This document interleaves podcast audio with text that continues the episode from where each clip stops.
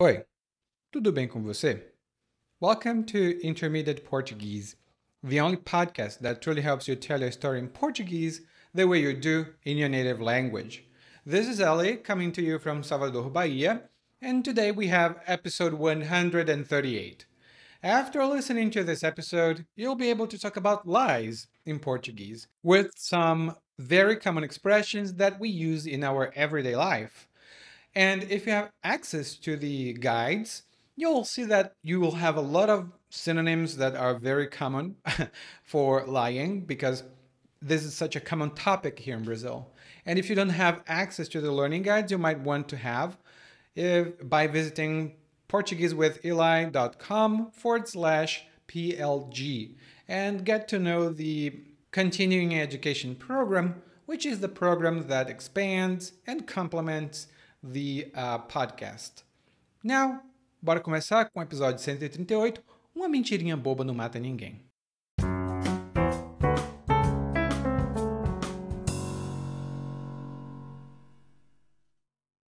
Passei quase um ano à míngua depois que perdi o emprego. Mandava currículo para várias empresas mas nenhuma me chamava. Não foi fácil. Mas, ao cabo de um ano, fui convidado para uma entrevista numa empresa da área de transportes, que era o ramo no qual eu tinha experiência. Fiquei muito feliz convidei uns amigos e a gente foi encher a cara no domingo. Minha esposa me perguntou qual era o motivo da alegria. E se eu dissesse que estava comemorando uma entrevista, a coisa pegava fogo. Ela já estava achando que eu era alcoólatra. Mas se eu contasse uma mentirinha boba, ainda assim estaria mentindo. Bom, eu já manjava daquela área profissional, então a vaga estava no papo. Eu não estava mentindo estava antecipando a verdade. Disse a ela que tinha conseguido um emprego. Sério? Que maravilha, meu amor! Fiquei com um peso na consciência, mas logo a sensação passou. Peguei pesado na bebida e no dia seguinte o dia da entrevista, fiquei com uma ressaca infeliz. Como a entrevista era de tarde, quis dormir de manhã, mas fiquei com aquela frase na cabeça: mentira tem perna curta. E tem mesmo. A empresa telefonou cedinho desmarcando a entrevista daquele dia, porque o entrevistador estava doente. Será que eu podia ir outro dia? Claro! Mas teve um problema. Minha esposa ouviu tudo. Então ela me encostou na parede e eu abri o jogo. Daí ela disse: Eu já sabia. Algo não me cheirava bem.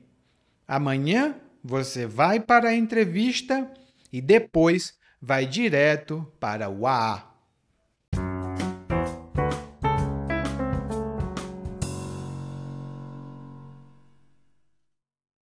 Hoje, o narrador começa falando sobre sua situação.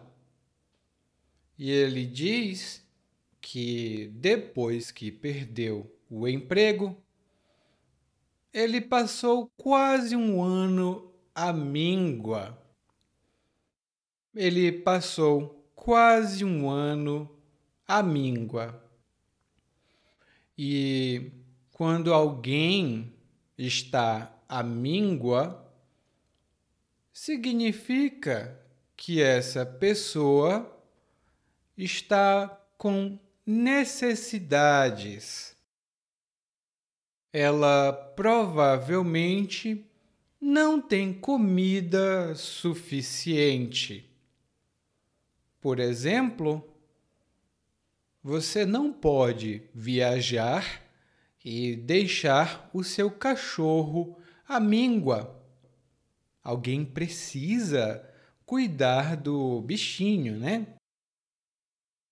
E depois o narrador continua dizendo que ele mandava currículo para as empresas.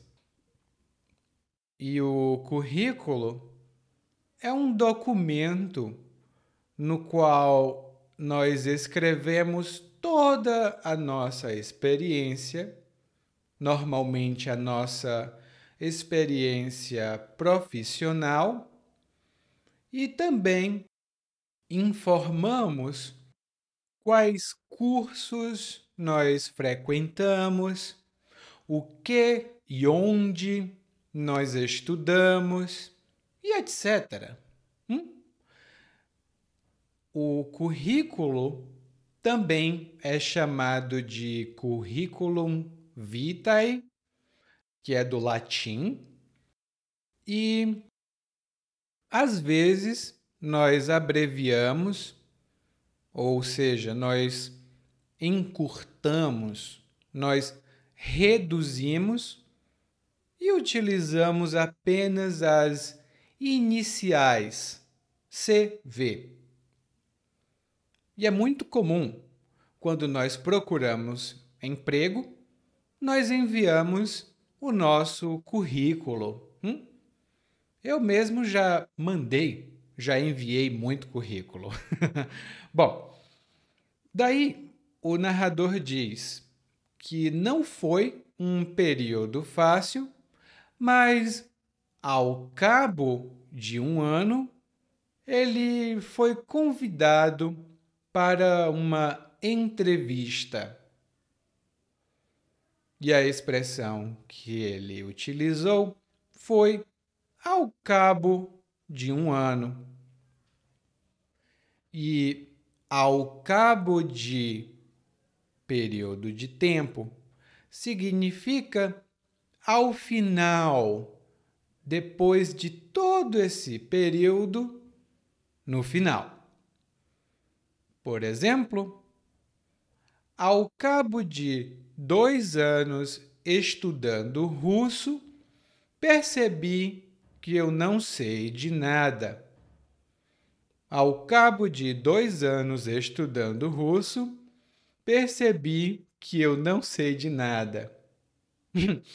e é verdade, porque não ao cabo de dois anos, mas ao cabo de um ano, eu percebo que não sei muita coisa de russo, né? Ou oh, difícil.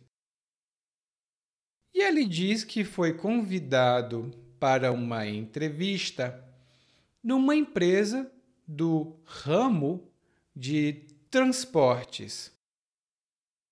E é o ramo no qual ele já tem experiência. E o ramo é a área de atuação, é onde uma empresa ou uma pessoa trabalha. Por exemplo, eu, Eliakim, trabalho no ramo educacional. Eu trabalho no ramo educacional. Lá no guia de aprendizagem, eu tenho algumas expressões alternativas e suas diferenças ramo, departamento, setor e por aí vai. Bom, o narrador ficou muito feliz com a entrevista. E ele ficou tão feliz, mas tão feliz, que decidiu ir encher a cara com os amigos. E encher a cara significa beber. Beber bebidas alcoólicas. E normalmente é beber em grande quantidade. Você não enche a cara com um copo. Não, não. Você enche a cara com uma garrafa. Por exemplo, depois de encher a cara na festa, o João mal conseguia andar. Depois de encher a cara na festa, o João mal conseguia andar. Ele estava muito, muito bêbado, coitado. Bom, daí o narrador disse que ele foi encher a cara com os amigos, ele foi beber com os amigos. E a esposa dele perguntou: Por que você está tão alegre? Por que você vai beber hoje? E ele fica um pouco com medo ele fica um pouco nervoso, porque ele disse que estava comemorando uma entrevista, mas se a esposa dele soubesse que era só uma entrevista, a coisa pegaria fogo a coisa pegaria fogo. E essa é uma expressão muito informal. A gente diz, e a coisa está pegando fogo, ou a coisa vai pegar fogo. E isso significa que a situação não importa qual seja a situação, vai ficar difícil, incômoda, complicada. A situação não vai ficar agradável. Por exemplo, se a Maria descobrir que o João está saindo com outra mulher, é, a coisa vai pegar fogo. Se a Maria descobrir que o João está saindo com outra mulher, a coisa vai pegar fogo. E no guia de aprendizagem, como sempre, temos algumas alternativas a essa expressão dê uma olhada lá se você tiver acesso, tá bom? Bom, o narrador disse, então, que, bom, se ela soubesse, a coisa ia pegar fogo. A coisa pegaria fogo. Mas, se ele contasse uma mentirinha boba, Hum, é uma mentirinha boba.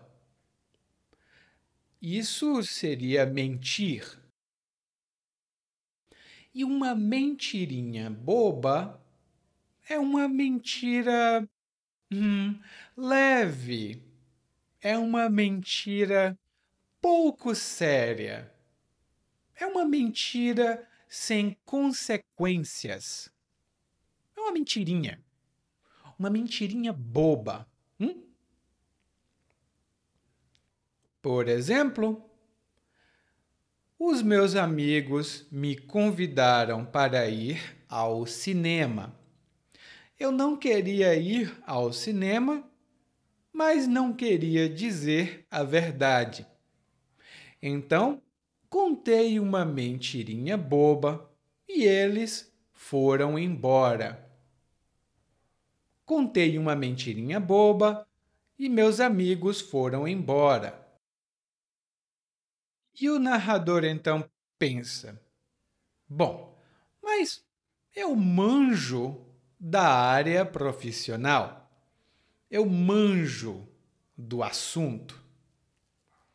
E informalmente, manjar de alguma coisa significa entender muito bem, saber muito bem um determinado tópico. Por exemplo, eu não manjo muito de computadores e preciso contratar alguém para me ajudar. Eu não manjo muito de computadores e preciso contratar alguém para me ajudar.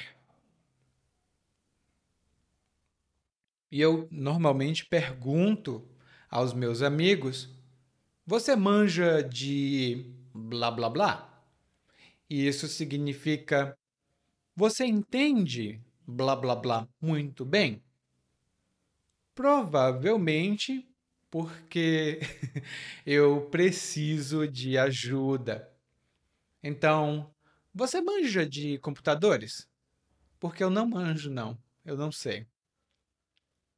E o narrador então diz: Bom, eu manjo do assunto, então essa vaga, essa posição na empresa está no papo.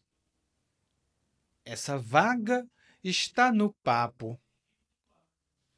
E o que ele quis dizer foi que, com certeza, essa vaga é minha eu tenho a garantia de um resultado positivo.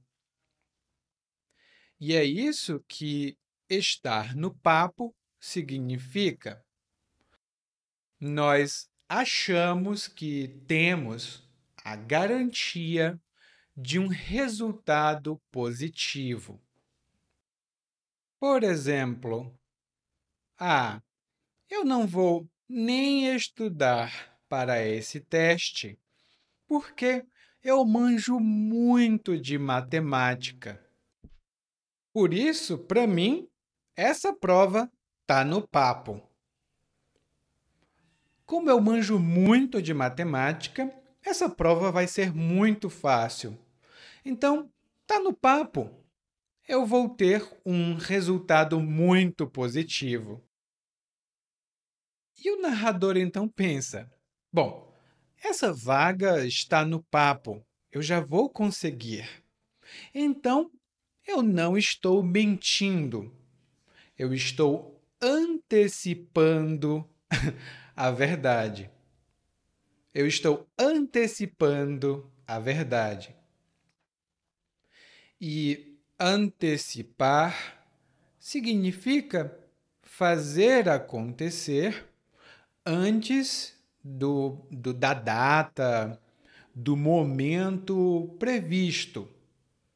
Por exemplo, eu antecipei a minha viagem em uma semana. Eu antecipei a minha viagem em uma semana. E isso significa que eu viajei uma semana mais cedo. Eu viajei uma semana mais cedo, eu antecipei a minha viagem. E quando o narrador diz que ele está antecipando a verdade, o que ele quer dizer é que, bom, eu vou mentir agora e no futuro a minha mentira vai ser verdade. é um pouco desonesto, né? O narrador está sendo desonesto aqui. Hum. E a esposa do narrador fica feliz. E o narrador diz: Bom, eu fiquei com um peso na consciência. Eu fiquei com um peso na consciência. E ficar com peso na consciência ou estar com peso na consciência significa sentir culpa por alguma coisa que você fez. Pode ser uma ação que você fez, uma coisa que você disse e você se sente muito culpado. Você fica muito é, preocupada, muito triste, muito culpada ou muito culpado. Por exemplo, eu prometi comprar um videogame para o meu filho, mas eu não tenho dinheiro. E agora estou com peso na consciência porque eu fiz uma promessa para ele. Eu estou com peso na consciência porque eu fiz uma promessa e eu não vou cumprir essa promessa. E o peso é porque uh, pesado, é difícil de aguentar. Hum? É um peso na consciência. Eu às vezes fico com peso na consciência quando eu como o que eu não posso comer. Hum? Bom, daí o narrador disse que ele pegou pesado na bebida, ou seja, ele exagerou, ele pegou pesado na bebida, e no dia seguinte ele sentiu uma ressaca infeliz. E você, meu caro ouvinte, minha cara ouvinte, não sei se você bebe bebidas alcoólicas, mas quando uma pessoa consome, quando ela bebe muito, normalmente ela não se sente bem no dia seguinte. Hoje ela bebe muito, muito mesmo. Mas amanhã ela tá, ai meu Deus, por que eu bebi tanto? Com dor de cabeça e um mal-estar, se sentindo mal. Essa é a ressaca. e quando o narrador diz uma ressaca infeliz, o que ele quer dizer é que é uma ressaca muito forte, muito desagradável. No glossário de hoje, no guia de aprendizagem, eu tenho algumas informações sobre essa expressão.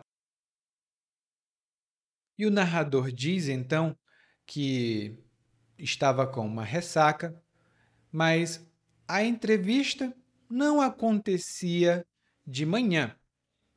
Na verdade, a entrevista acontecia de tarde. Então o narrador tinha tempo para se recuperar para melhorar da ressaca. Mas o narrador não conseguiu. Não, não, não. Ele ficou pensando numa frase muito popular aqui no Brasil. E a frase é: mentira tem perna curta. E isso significa que rapidamente as pessoas descobrem a verdade.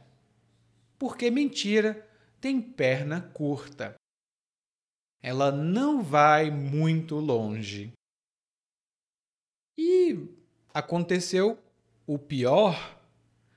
A esposa do narrador descobriu que ele estava mentindo.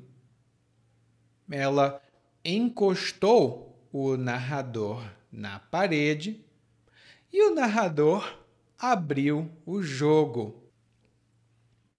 E aqui nós temos duas ótimas expressões.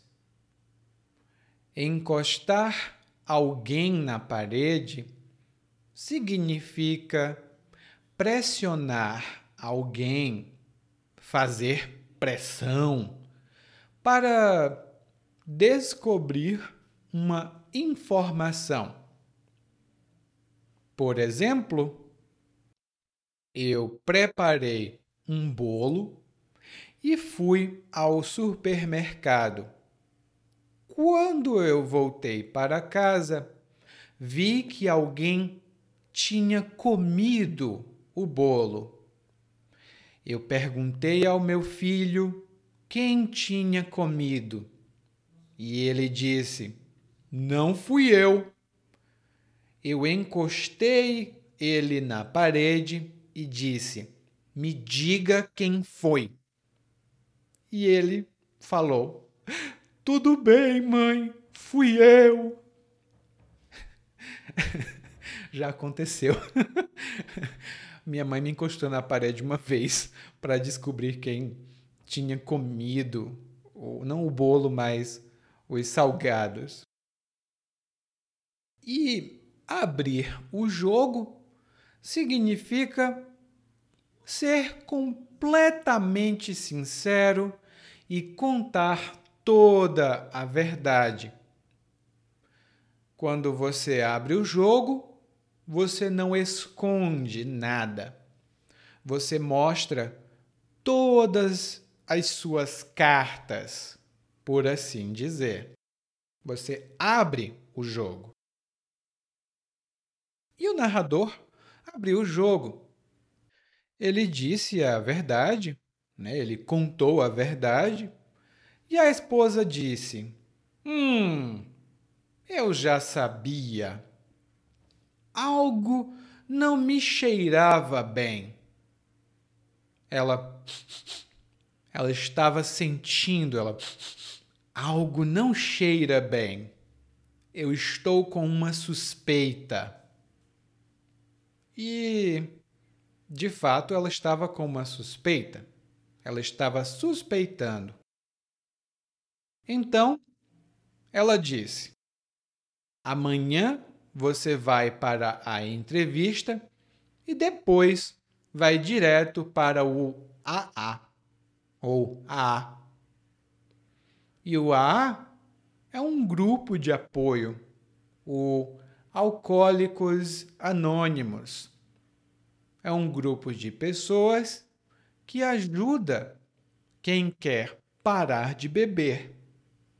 Se eu não quero mais beber e eu preciso de ajuda para parar de beber, eu posso falar com o AA ou o AA.